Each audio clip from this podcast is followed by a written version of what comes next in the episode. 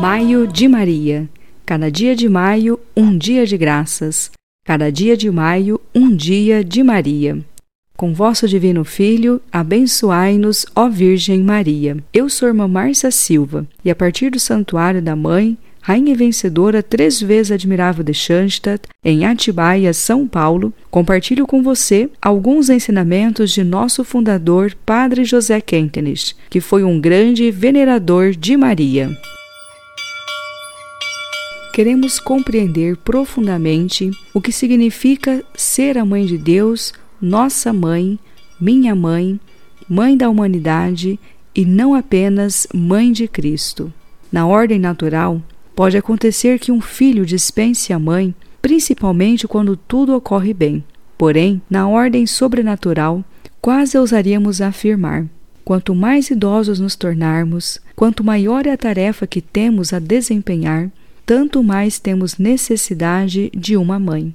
Por esta razão, selamos aliança de amor com a Mãe de Deus. Queremos entender, aceitar e cumprir do modo mais perfeito possível, a exemplo de São João, que nos representou ao pé da cruz e tomou a mãe, levou-a para a sua casa e deu-lhe um lugar de honra, passando a morar com ela. Penso que deveríamos dizer: Ele a acolheu em seu coração.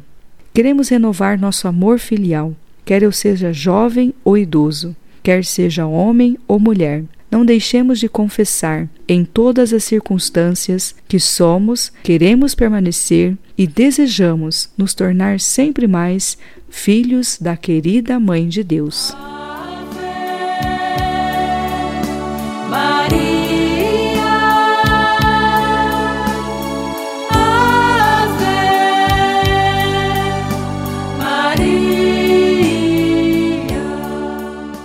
Deus vos salve, Rainha dos Anjos.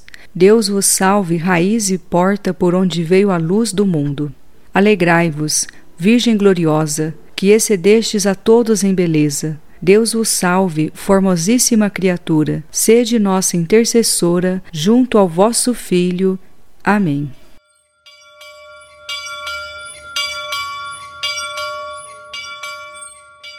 Um servo de Maria jamais perecerá.